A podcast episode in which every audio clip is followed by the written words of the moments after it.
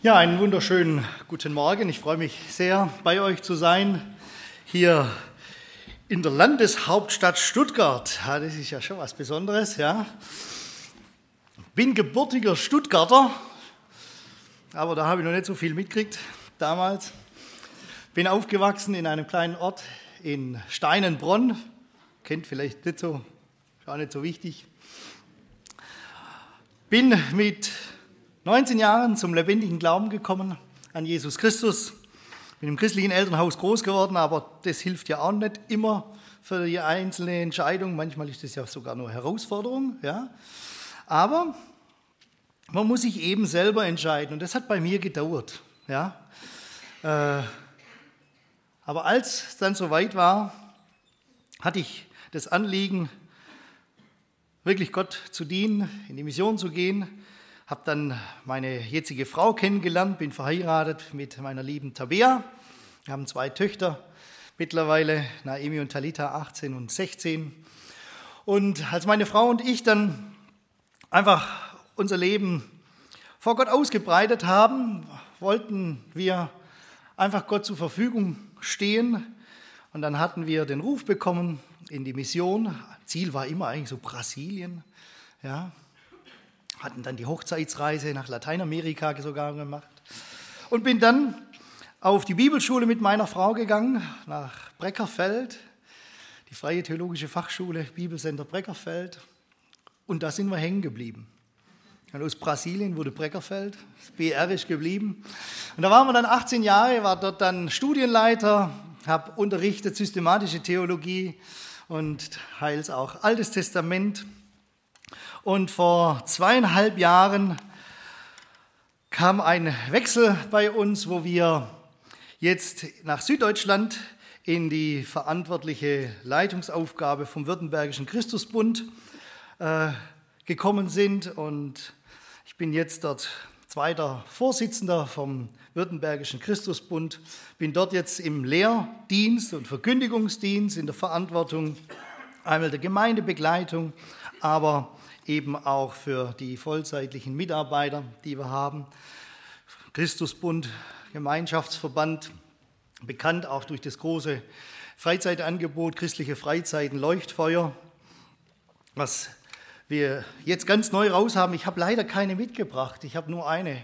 Die ist gestern Abend per Post gekommen, aber darf da vielleicht darauf hinweisen, da mache ich nächstes Jahr, wenn wir gestern Israel-Seminar hatten, ich mache immer einmal im Jahr, wenn es klappt, eine Israelreise. Da habe ich nächstes Jahr am Pfingsten biete ich eine Israelreise an für junge Erwachsene. Ja, 18 bis 35-Jährige direkt an Pfingsten. Ist ja dann nächstes Jahr 70 Jahre Israel. Das ist ja eine Geburtstagsfeier. Ja, und wer da Interesse hat, kann sich gern mal unter Christusbund bei den Freizeiten einfach mal durchklicken. Ja, EFA, ich freue mich, dass ich hier sein kann es ist schon eine ganze Zeit her, wo der Kontakt war, einmal durch eine ehemalige Schülerin, die dann äh, jetzt in Bolivien ist, die Julia Wagner, ich weiß nicht, ob die bekannt ist. Ja, das war eine Schülerin damals noch, als ich noch unterrichtet habe. Dann habe ich mitgekriegt, dass die Jugend einmal im Jahr einmal in Friolsheim ist. Kann das sein? Ja, unsere Leute sind immer ganz begeistert, wenn die Jugend von Frio, äh, von, von EFA kommt. Ja. Und so freue ich mich, dass wir hier so ein bisschen mal den Kontakt haben. Danke für die Einladung, Thomas. Und auch dieses Thema möchte starten mit diesem herausfordernden Thema, nämlich Prophetie als persönliche Herausforderung. Was hat Prophetie mit mir oder mit dir zu tun? Prophetie das ist ja so ein Schlagwort, da kann es einem ja auch mal ganz komisch werden. Vor allem, wenn man so mittlerweile mitkriegt, was unter Prophetie alles verstanden wird. Mir geht es nicht darum, um eine falsch verstandene Prophetie, wo dann irgendwie jemand aufsteht und sagt, der Herr hat mir gezeigt. Oder, oh, ich habe heute Nacht einen Traum gehabt. Er hat gesprochen. Sondern ich möchte sprechen über biblische Prophetie. Gott hat geredet. Gott hat geredet durch sein Wort zuletzt durch seinen Sohn. Und Gott hat sich offenbart in seinem Wort. Und wenn wir uns über Prophetie beschäftigen, dann möchte ich nicht über Eindrücke, über Träume oder Eingebungen sprechen, sondern ich möchte über das sprechen, was die Bibel sagt. Einer sagte mal, Träume sind Schäume. Ja? Es mag Eindrücke geben, es mag Träume geben, es mag Visionen geben, aber auf all das ist kein Verlass. Das können immer irren. Da ist man sich nie sicher, ob das stimmt oder nicht. Bei dieser Prophetie weiß ich, dass es stimmt. Und deswegen, wenn es um Prophetie geht, dann möchten wir uns mit der biblischen Prophetie auseinandersetzen. Und was hat biblische Prophetie mit dir und mit mir zu tun?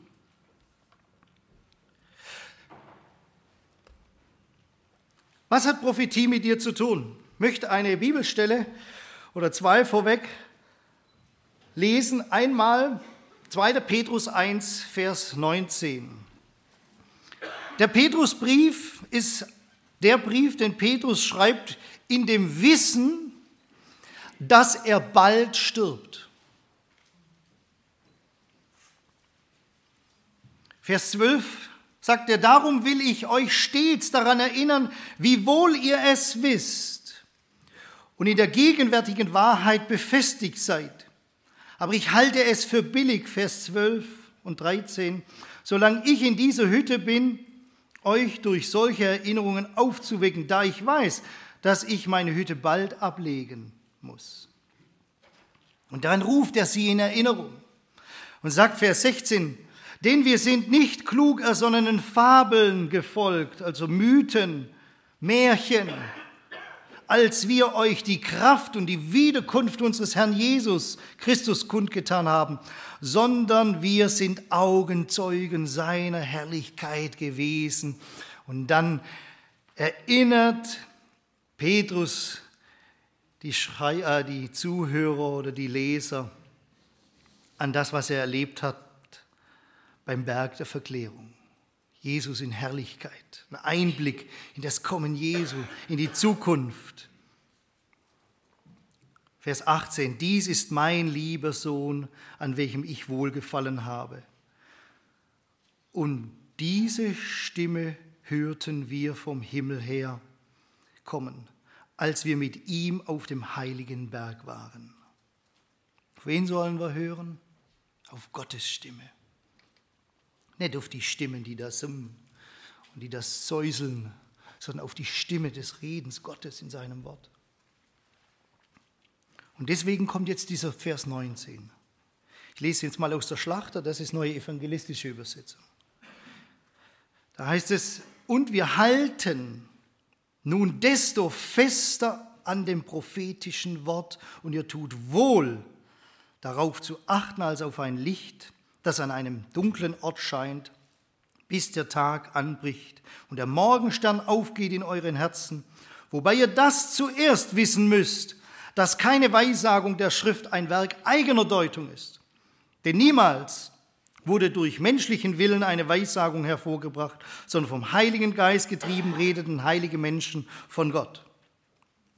Die neue evangelistische Übersetzung, ja, heißt es, aber eine noch festere Grundlage haben wir in diesem prophetischen Wort. Wir halten daran fest. Warum? Weil es interessant ist, weil es faszinierend ist, weil man immer wissen will, was morgen geschieht. Nichts ist interessanter als die Zukunft. Vergangenheit ist erledigt. Aber wisst ihr, die Grundlage für Prophetie ist, dass Gottes Wort vom Geist Gottes inspiriert ist und dass die Bibel Gottes Wort ist. Und deswegen auch 2. Timotheus 3, Vers 16 und 17, alle Schrift ist von Gott eingegeben. Das heißt auch Prophetie. Prophetie ist von Gott selbst ausgehaucht. Theopneustos heißt es da im Griechischen. Das heißt, Gott selbst hat die Zukunft geoffenbart. Warum macht er das? Weil Gott es für wichtig gehalten hat, dass wir es wissen, weil es für unser Glaubensleben wichtig ist. Es ist nützlich zur Belehrung. Das heißt, das prophetische Wort Gottes möchte dich belehren. Es ist nützlich zur Überführung, zur Zurechtweisung, zur Erziehung in der Gerechtigkeit, damit der Mensch Gottes ganz zubereitet sei, zu jedem guten Werk ausgerüstet. Biblische Prophetie möchte also uns belehren, möchte uns ausrüsten, unser Werk völlig machen. Und da dazu gehört, dass man weiß, wo man steht. Das ist ganz wichtig. Wenn du erfahren willst, ich bin heute Morgen hierher gefahren, ja. Gestern habe ich schon mal Probefahrt gehabt. Gestern war viel Verkehr, heute Morgen habe ich die halbe Zeit gebraucht, ja. Ich habe zuerst gedacht, ich bin zu spät dran, dann war ich doch pünktlich. Wenn man manchmal Christen fragt, ob sie wissen, wo sie stehen, dann sind sie ganz irritiert. Wieso fragst du das? manchmal sind wir in unserem Leben unterwegs, manchmal haben wir uns verfahren und wir merken es gar nicht. Und wenn man unterwegs ist, ich habe heute Morgen das Navi angehabt, ja, dann weiß ich, okay, da geht's lang. Und dann gibt es immer diesen Punkt, wo ich weiß, wo ich stehe. Und Prophetie ist ein Kompass, um zu wissen, wo man steht. Und wenn du dich verfahren hast und weißt nicht mehr, ob vorwärts, rückwärts, links oder rechts, dann musst du zuerst mal wissen, wo, wo bin ich eigentlich? Wo ist mein Standort? Und deswegen möchte Prophetie uns nützlich sein und Prophetie dient uns als Wegweisung, als Wegweisung, als Orientierung. Und das ist mein erster Punkt.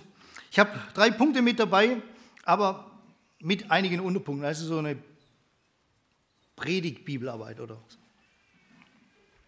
Also wozu dient Prophetie und was hat es mit dir zu tun? Das erste ist, Prophetie dient zur Orientierung. Biblische Orientierung für die Welt- und Heilsgeschichte. Ihr kennt das, oder? Schon mal gesehen, oder? Wisst ihr, wenn man unterwegs ist und sagt, ich muss nach Stuttgart, ich muss zur Zuckerfabrik, ja, und ich habe keine Ahnung, wo die Zuckerfabrik ist, ja, dann brauche ich einmal Orientierungspunkte und eine Orientierungshilfe brauche eine Landkarte und da sehe ich, aha, da ist Stuttgart und meine Zieladresse steht auch Stuttgart. Stuttgart gibt es nicht so viel, aber es gibt manche Orte, die heißen, es gibt ja mehrere. Dann brauchst du Orientierungspunkte. Ja, dann fährst du, ah, da kommt der Fernsehturm. Ja, die, die Richtung stimmt schon mal. Ja? Und dann fährst du weiter und dann siehst du, da ah ja, da ist irgendwie so das, der Fußball, ja, Daimler Stadion steht da. Ja. Das ist ganz gut, wenn du dann auf einmal das Stadion siehst und denkst, oh, das ist auch nicht schlecht. Ja, sind wir schon mal richtig. Ja. Wenn die Zieladresse eben die Zuckerfabrik ist, also ich meine jetzt die EFA, ja, dann bist du froh, wenn du dann das Haus siehst, wo dann das Schild drauf steht, EFA. Es ist immer gut, wenn man eine Landkarte hat und diese Landkarte mit den Orientierungspunkten übereinstimmt. Biblische Prophetie ist Gottes Landkarte. Das ist Gottes Landkarte. Da steht die Orientierungspunkte. Und wenn wir in der Weltgeschichte und in Heilsgeschichte unterwegs sind und du bist ein Teil dieser Weltgeschichte, wenn es auch bloß für 70 oder 80 Jahre ist. Ja? Aber die Zeichen deines Lebens, die da passieren, sind dann die Orientierungspunkte, um zu sehen, wo stehen wir.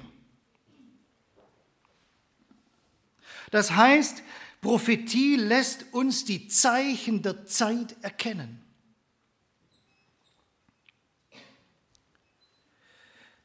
Das Studium der Prophetie nimmt uns in Gottes Welt- und Heilsgeschichte mit hinein. Stellt euch mal vor, ihr seid auf einer längeren Wanderung unterwegs. Ich war das früher mal mit meinen Kindern. Mittlerweile sind wir nicht mehr so am Wandern, aber damals haben wir das noch gemacht. Ja.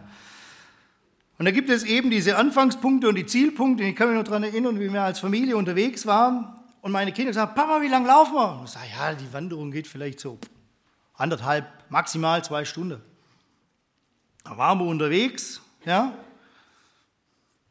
Irgendwie haben wir uns verlaufen. Die anderthalb Stunden waren rum. Papa, wann sind wir denn da? Und das war im Allgäu. Wir waren im letzten Tal irgendwie, keine Ahnung. Ja. Und dann haben wir ein Schild gesehen. Da geht's hin. Ja. Und wir wussten, ah, super, da müssen wir hin. Das Problem ist, da dahinter stand eine Zahl. Und da stand dann noch zwei Stunden. Die Große konnte schon lesen. Ey, das war echt ein Problem. Dann sind die Gummibärchen ausgegangen. Ich konnte nicht mal mehr sagen, es kommt gleich, wir sind gleich da. Dann war das ein Tal, wo dann ab und zu mal so ein Auto gefahren ist. Dann habe ich ein Auto angehalten und gesagt, meine Kinder können nicht mehr. Jetzt war das so ein einheimischer Förster, der gesagt hat, ihr laufet. Ja? Könnte ja jeder kommen, dann bin ich nur noch am Hin- und Herfahren. Ja? Und der hat uns knallhart stehen lassen. Und dann hat es noch angefangen zu regnen. Unvergesslich für mich. Spannungen entstanden innerhalb der Familie. Ja? Wisst ihr, Straßenschilder sind dazu da, dass man Orientierung hat, Ortschaften, Zeichen. Gibt es an der Landkarte auch. Genau das ist in der Bibel auch. Gott hat uns Zeichen hinterlassen. Und wenn diese geschehen, dann sollen wir wissen, in welcher Zeit wir stehen. Schlag mal mit auf Lukas 21. Lukas 21.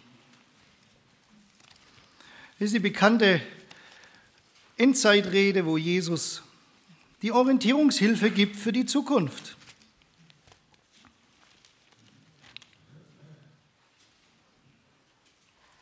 Und da heißt es in Vers 25, es werden Zeichen geschehen. Es werden Zeichen geschehen an Sonne, an Mond, an Sterne und Angst auf der Erde bei den Völkern vor Ratlosigkeit. Bei dem Tosen des Meeres und der Wogen, wo die Menschen in Ohnmacht sinken. Sie werden vor Furcht dessen, was kommen wird, was über den Erdkreis kommen soll. Denn die Kräfte des Himmels werden in Bewegung geraten und dann werden sie des Menschen Sohn kommen sehen in einer Wolke mit großer Kraft und Herrlichkeit. Und dann heißt es in Lukas 21, Vers 28, wenn dies anfängt zu geschehen, nicht wenn es passiert ist, sondern wenn dies anfängt zu geschehen, so richtet euch auf und erhebt eure Häupter, weil eure Erlösung naht. Manchmal ist es gut, mir hat man früher immer gesagt, die Tageszeitung in der einen Hand und die Bibel in der anderen Hand zu haben.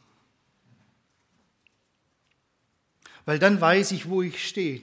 Wir haben gestern dieses Israel-Seminar gehabt. Und es ist so, wenn wir manchmal davon sprechen, dass Israel ein wichtiges Zeichen ist, ja, dann ist Israel nicht nur ein Vorbild, wo wir lernen können daraus, sondern Israel ist Gottes Zeiger an der Weltenuhr. Und das glaube ich, auch wenn das oft ein alter Spruch ist. Aber Israel ist der Zeiger an Gottes Uhr.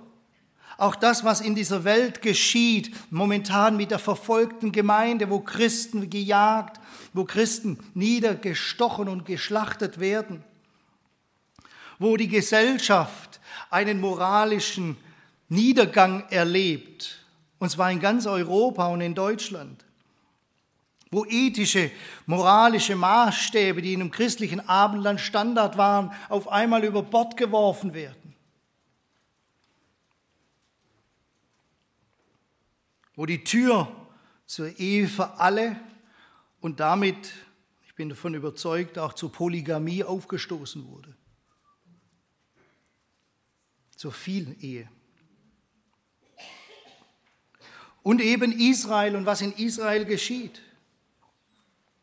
Ich möchte mal sagen,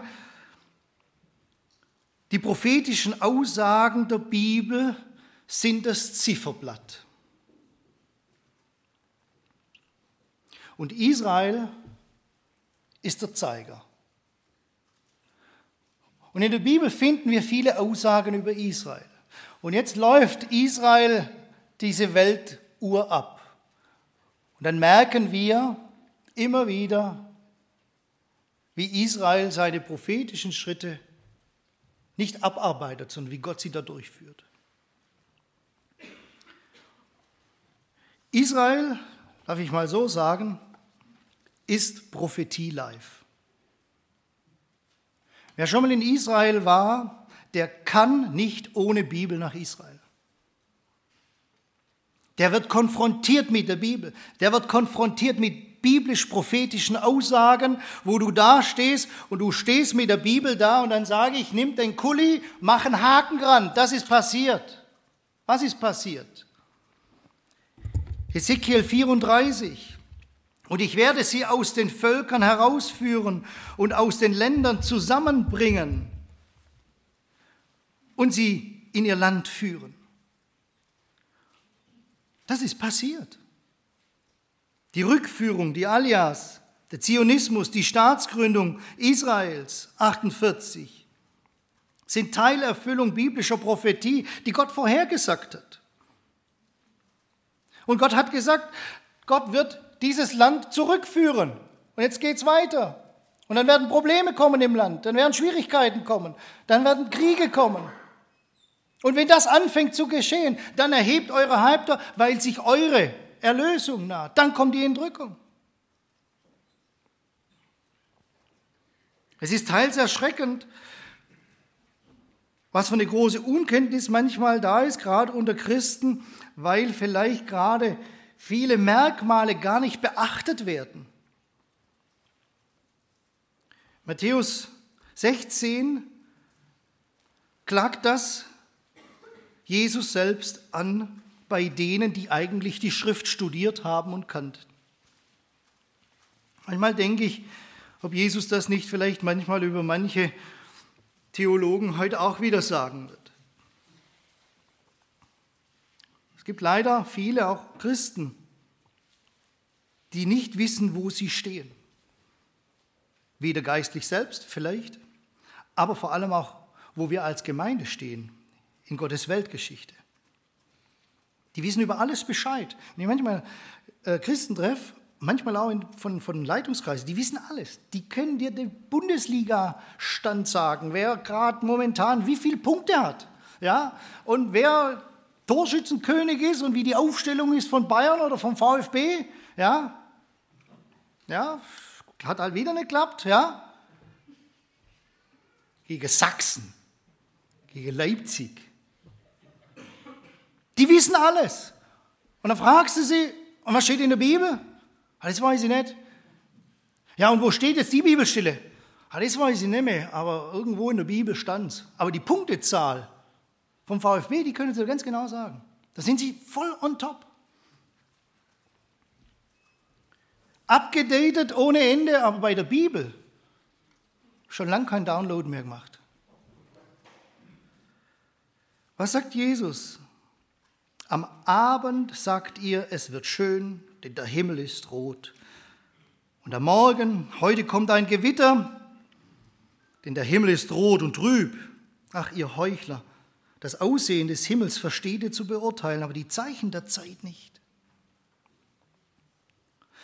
Prophetie lässt uns die Zeichen der Zeit erkennen. Deswegen ist es wichtig, dass wir wissen, wo wir stehen. Prophetie lehrt uns, was zu tun ist. In den Zeiten, in denen biblische Prophetie und Botschaften in Israel rar waren, erlebte das Volk eine ganz dunkle Zeit. In Hosea war das zum Beispiel. Als das Volk Israel nicht mehr auf Gottes Wort und Prophetie geachtet hat, ging es gesellschaftlich, moralisch und religiös tief bergab. Das Nordreich zum Beispiel, ja, damals, als das Reich geteilt war, hatte kein Ohr für Prophezeiungen Gottes. Sie haben nicht mehr auf die Propheten gehört. Und gleichzeitig war es die gottloseste Zeit im Norden Israels. Da war keine Gottesfurcht mehr da, da war keine Moral mehr da. Und was schreibt dann der Hosea, der Prophet? Hosea 4, Vers 6. Mein Volk geht zugrunde an Mangel an Erkenntnis. Denn du hast die Erkenntnis verworfen und darum will ich auch dich verwerfen. Habe so gedacht, ähnlich ist es auch heute. Menschen verwerfen die biblische Botschaft, die biblische Weissagung. Das, was Gott in seinem Wort sagt, wird umgedeutet, verdreht oder fallen gelassen. Man hält es nicht mehr fest. Umso mehr halten wir fest. Aber mittlerweile halten wir nichts mehr fest. Das kann man auch anders sehen. Das muss man nicht so eng sehen. Und dann können wir nicht mehr für morgen recht handeln. Ist das Ziel der biblischen Prophetie ist, dass wir ausgerüstet werden, um für den morgigen Tag richtige Entscheidungen zu treffen. Ziel ist für die Gegenwart und Zukunft gerüstet zu sein eben zu wissen, wo man steht. Es ist immer ganz wichtig, dass man weiß, wo man steht. Und selbst wenn du mit deinem Auto auf dem Zuggleis stehst, solltest du wenigstens mal der Fahrplan angeschaut haben, dass du weißt, wann der Zug kommt. Verstanden?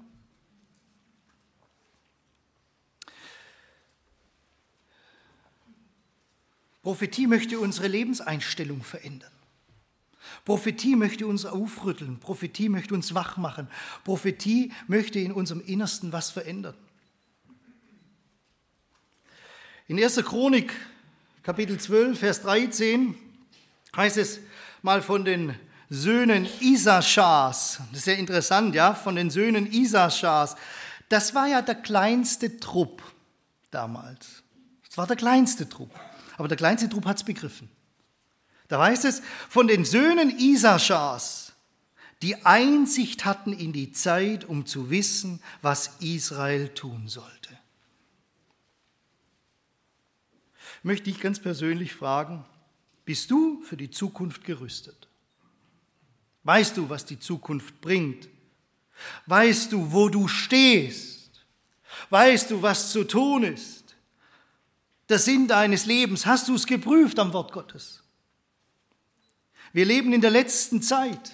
Wir leben vor dem Kommen Jesu Christi. Wir leben darauf hin, dass Jesus auch mit der Heilsgeschichte auch einmal zu Ende geht. Ich finde es immer so interessant. Ja, müssen wir überlegen, die Schöpfung, die war wann? Naja, die einen sagen, ja, Millionen. Ja. 1. Mose. Sechs Tage. Mittlerweile befinden wir uns, wenn du fragst, wo wir sind, ziemlich weit hinten in der Bibel. Das heißt, wir gehen dem Buchdeckel Ende entgegen und irgendwann wird Gott diesen machen. Und dann ist das Kapitel abgeschlossen. Und dann sagt die Bibel, und das Erste ist vergangen. Prophetie möchte dich wachrütteln. Es lehrt dich, was zu tun ist. Das zweite ist zur persönlichen Warnung, ja. Das erste ist zur Orientierung, das zweite ist zur persönlichen Warnung. Aus der biblischen Geschichte des Volkes Israel wissen wir, dass es immer Menschen gab, die als Sprachrohr und Propheten Gott gedient haben. Gott hat Menschen berufen, hat sie zu Königen geschickt, oftmals zum einfachen Volk, zum jüdischen Volk. Und es waren Propheten, die Gottes Wort weitergegeben haben. Und diese Propheten haben Gottes Botschaft weitergegeben. Und es war nicht nur Information. Das ist mir ganz wichtig. Prophetie ist nicht nur Information. Es geht nicht nur darum zu wissen, was Gott über die Zukunft gesagt hat, dass ich es halt weiß, sondern Prophetie ist Botschaft. Die Prediger und Verkündiger der damaligen Zeit hatten eine Botschaft. Wisst ihr, das ist ja eigentlich auch das Ziel von Bibelarbeiten, von Gottesdiensten.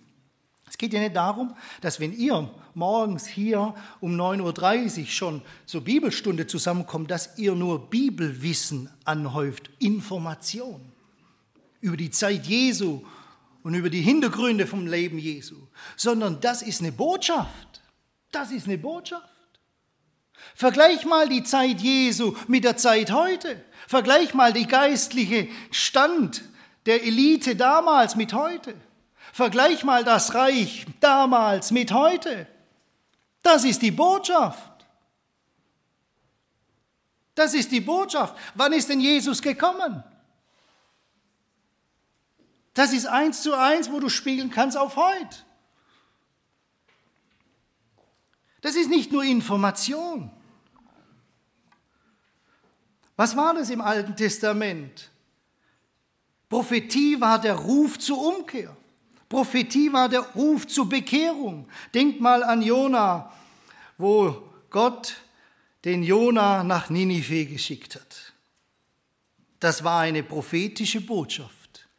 Wenn ihr nicht umkommt, äh, wenn ihr nicht umkehrt, in 40 Tagen wird Ninive ausgelöscht. Das ist Prophetie. Da kommt einer und sagt, 40, 40 Tage steht hier nichts mehr. Und diese Prophetie berührte die Menschen so stark, dass sie daraufhin ihr Verhalten änderten. Sie taten Buße. Jona, dieser verrückte Evangelist, ärgerte sich drüber. Ja, oh, ich habe doch denen gesagt, da steht nichts mehr jetzt lässt du es doch stehen. Das war der erste Boanerges. Boanerges, die Donnersöhne, Johannes Jakobus.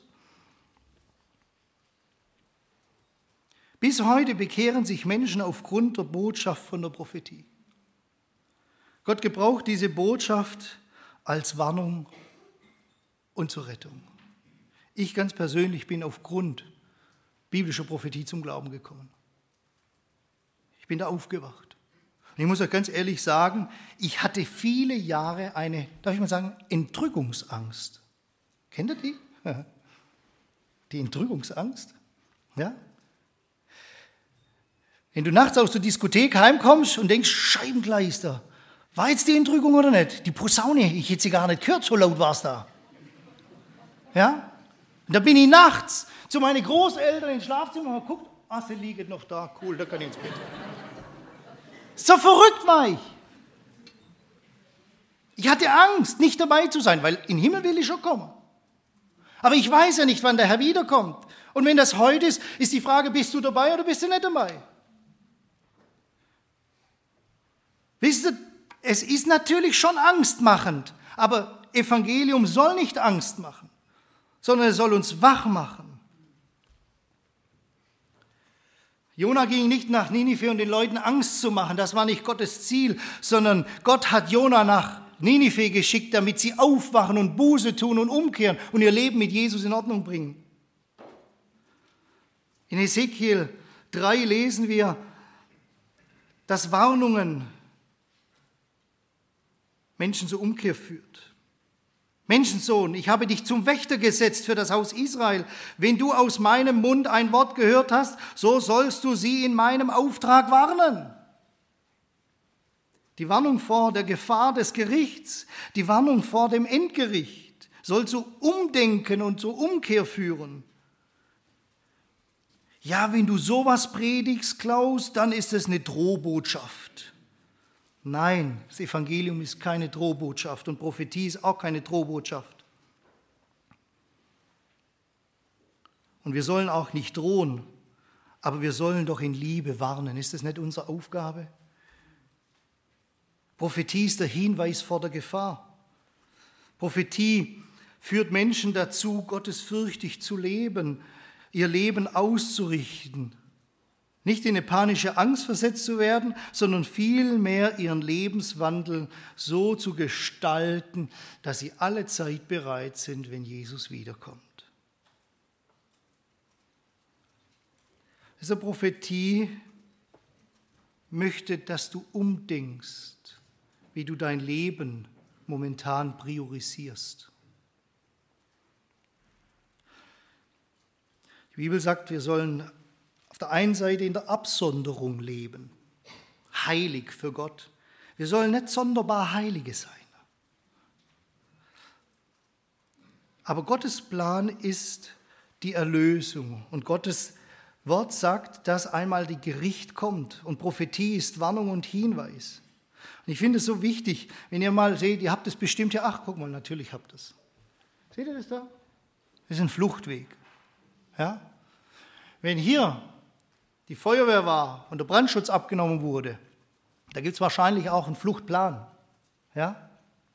Jetzt kannst du natürlich dieses Schild nehmen, wo der Fluchtplan drauf ist. Meistens ist vielleicht noch bei uns in allen Freizeithäusern, müssen wir ein Hinweisschild machen, was passiert im Brandfall.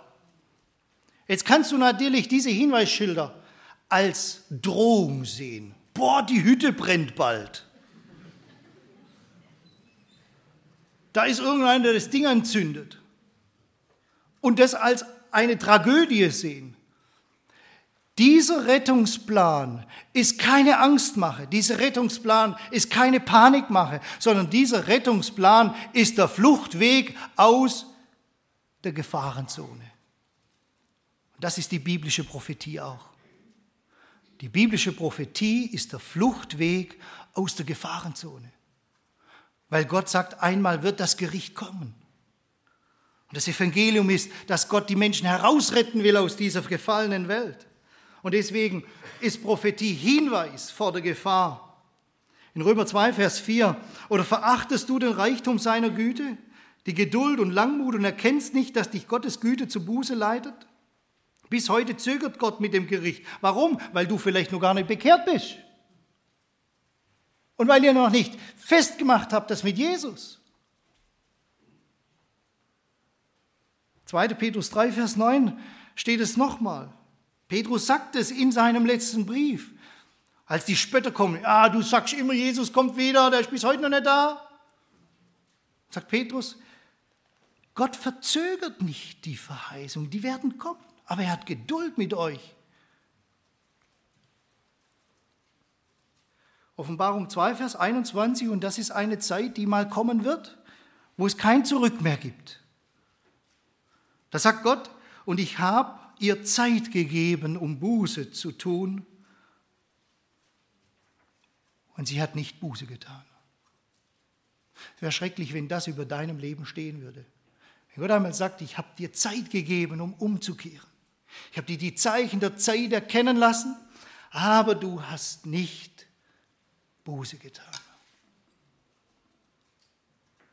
Das muss uns doch aufhorchen lassen, das muss doch dich wachrütteln, dass du nicht tatenlos so weiterlebst wie bisher, sondern dass du dein Leben ordnest und mit Jesus in Ordnung bringst. Dass du in Gewissheit und Ruhe in die Zukunft gehen kannst, egal was passiert. Aber du weißt, du bist ein Kind Gottes und ich bin dabei, wenn Jesus wiederkommt. Und das letzte, Prophetie ist zur persönlichen Ermutigung. Wir können uns an der biblischen Prophetie orientieren.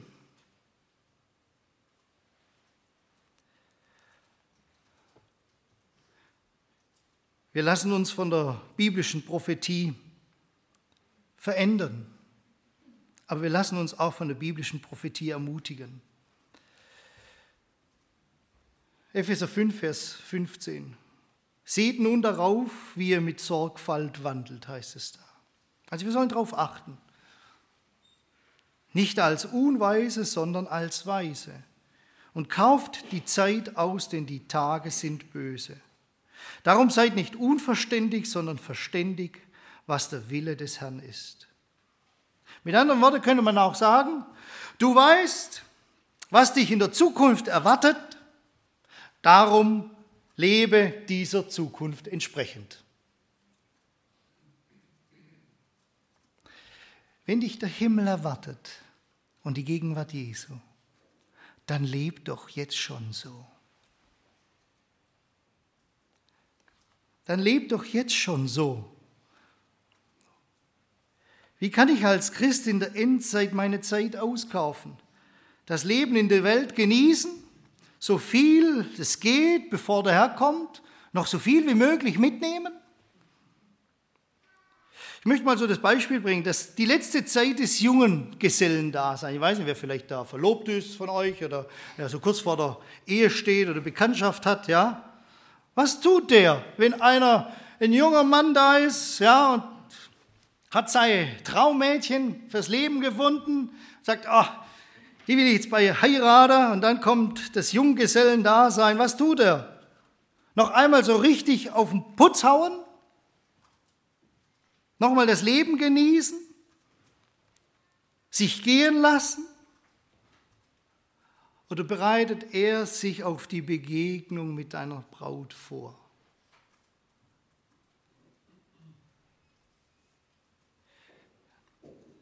Ist ja manchmal, würde ich mir wünschen, wir würden uns viel mehr bewusst machen, dass wir die Braut Jesu sind und dass wir uns auf diese Begegnung mit Jesu vorbereiten.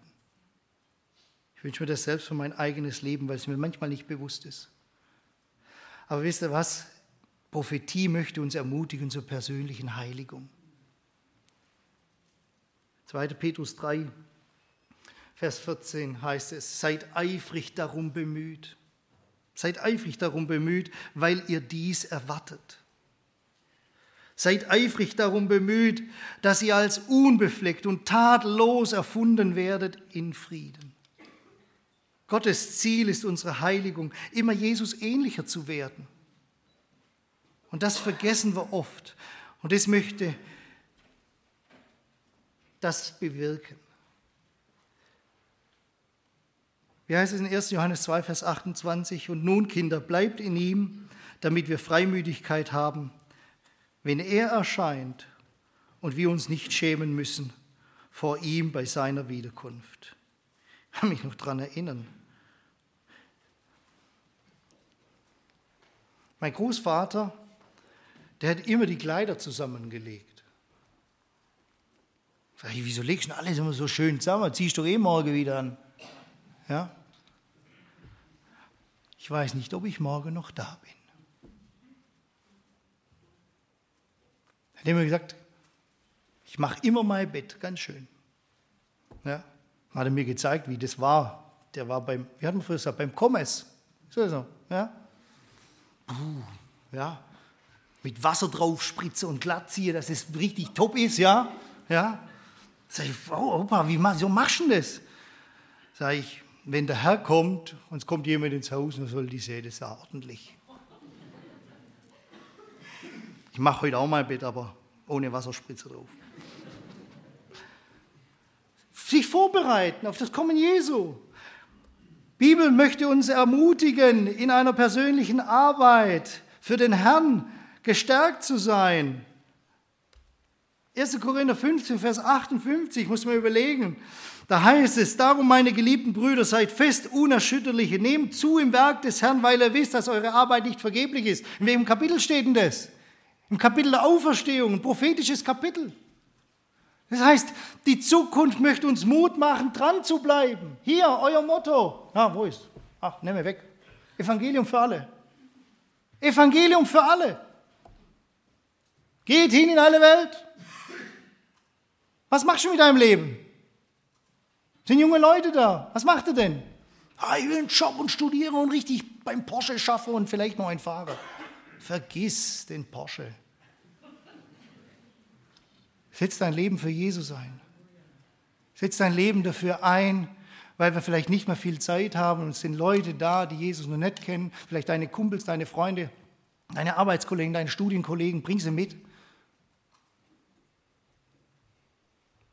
Hab keine Angst und schäm dich nicht fürs Evangelium, schäm dich nicht für die Bibel, für deinen Glauben, sondern stell dich darauf ein, dass Gottes Wort die Menschen verändert und dass es sie trifft und dass sie zur Umkehr geführt werden. Und das Letzte ist die persönliche Ermutigung durch biblische Prophetie. Sie verstärkt die Naherwartung auf Jesu kommen. Wisst ihr, ich habe vor einer Woche meine Nichte verloren, die ist mit sieben Jahren gestorben. Die war kern, was heißt kerngesund? Man wusste nicht, dass sie krank war. Die hat, ist gelaufen, die ist rumgerannt, ja, saß um den Schoß. Onkel Laus hat sie immer gesagt, ja, das K hat sie nie rausgebracht, ja. Und es war echt so ein goldiges Mädchen und nach zwei Jahren hat man festgestellt, eine Krankheit, MLD ist eine Krankheit, wo der ganze Körper eigentlich kaputt geht, Nerven, Muskeln. Sie hat alles verlangt. Sie konnte auf einmal nicht mehr gehen, sie konnte nicht mehr reden, sie konnte nicht mehr schlucken, musste künstlich ernährt werden. Sie war nur noch im Pflegefall. Meine Schwägerin und mein Bruder haben ihre jüngste Tochter fünf Jahre gepflegt, 24 Stunden jeden Tag. Und dann ist sie vor 14 Tagen ist sie heimgegangen. Heimgegangen, und gestorben in den Armen ihrer Mutter. Es war eine schlimme Situation. Es war schrecklich. Aber wisst ihr, was uns getröstet hat und was uns immer eine Ermutigung war, ist, dass wir sie wiedersehen dürfen. Der Abschied ist schrecklich und der Abschied war furchtbar. Das Leid zu sehen zu erleben, wie ein Kind auf einmal erstickt und nicht mehr atmen kann, wie alles aufhört? Wisst ihr, biblische Prophetie ist ein Trost in all dem Leid, was wir erfahren. Biblische Prophetie ist der Ausblick, dass da noch was kommt, was viel besser ist als das, was wir hier manchmal durchmachen. Und vielleicht gibt es Leute hier, die gerade Furchtbares durchmachen. Es gibt vielleicht Leute, die können nicht mal mehr in den Gottesdienst kommen weil sie zu Hause liegen, ältere Geschwister. Krankheit, Schmerz, ist all das ist Teil dieser Welt. Aber biblische Prophetie ermutigt uns und tröstet uns, weil die Hoffnung kommt mit Jesus. Wer heißt Titus 2? Denn die Gnade Gottes ist erschienen, heilbringend für alle Menschen. Sie nimmt uns in Zucht, damit wir die Gottseligkeit und die weltliche Begierde verleugnen und dass wir besonnen und gerecht und gottesfürchtig leben in der jetzigen Zeit, indem wir die glückselige Hoffnung erwarten und die Erscheinung der Herrlichkeit des großen Gottes unseres Retters. Pfeif auf die Begierden dieser Welt. Lass es laufen. Sei besonnen sei gerecht, erheb dein Haupt, weil die Erlösung naht. Paulus, als er den Thessalonichern eine Antwort gibt, weil sie Fragen hatten, was ist mit den Christen, die gestorben sind und tief traurig sie waren, da tröstet Paulus sie mit den Worten, dass Jesus bald wiederkommt und dass Jesus die Gemeinde entrücken wird. Wenn der Befehl des Erzengels ergeht und die Posaune Gottes erschallt, heißt es dann, dann wird er vom Himmel herabkommen, die Toten werden auferstehen zuerst, danach werden wir, die wir leben, übrig bleiben, zusammen mit ihnen entrückt werden in den Wolken. Und dann heißt und endet es in Vers 18, so tröstet nun einander mit diesen Worten.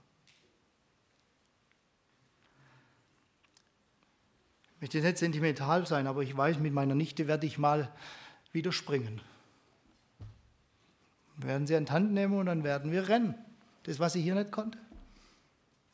Sie wird gesund sein. Wir werden sie wiedersehen. Und Gott hat versprochen, das Beste kommt noch. Jesus kommt wieder. Jetzt ist die Frage, bist du bereit dazu? Biblische Prophetie möchte dir zur Orientierung dienen, dass du weißt, wo du stehst. Biblische Prophetie möchte eine persönliche Ermutigung sein, dass du ermutigt bist in deinem Christenleben. Aber wenn du noch nicht Christ bist, dann möchte biblische Prophetie dir auch ein Hinweis sein, dass du noch was ändern sollst in deinem Leben. Nämlich, dass dein Leben Jesus gehören soll. Jesus kommt wieder. Maranatha, ich möchte noch mit uns beten.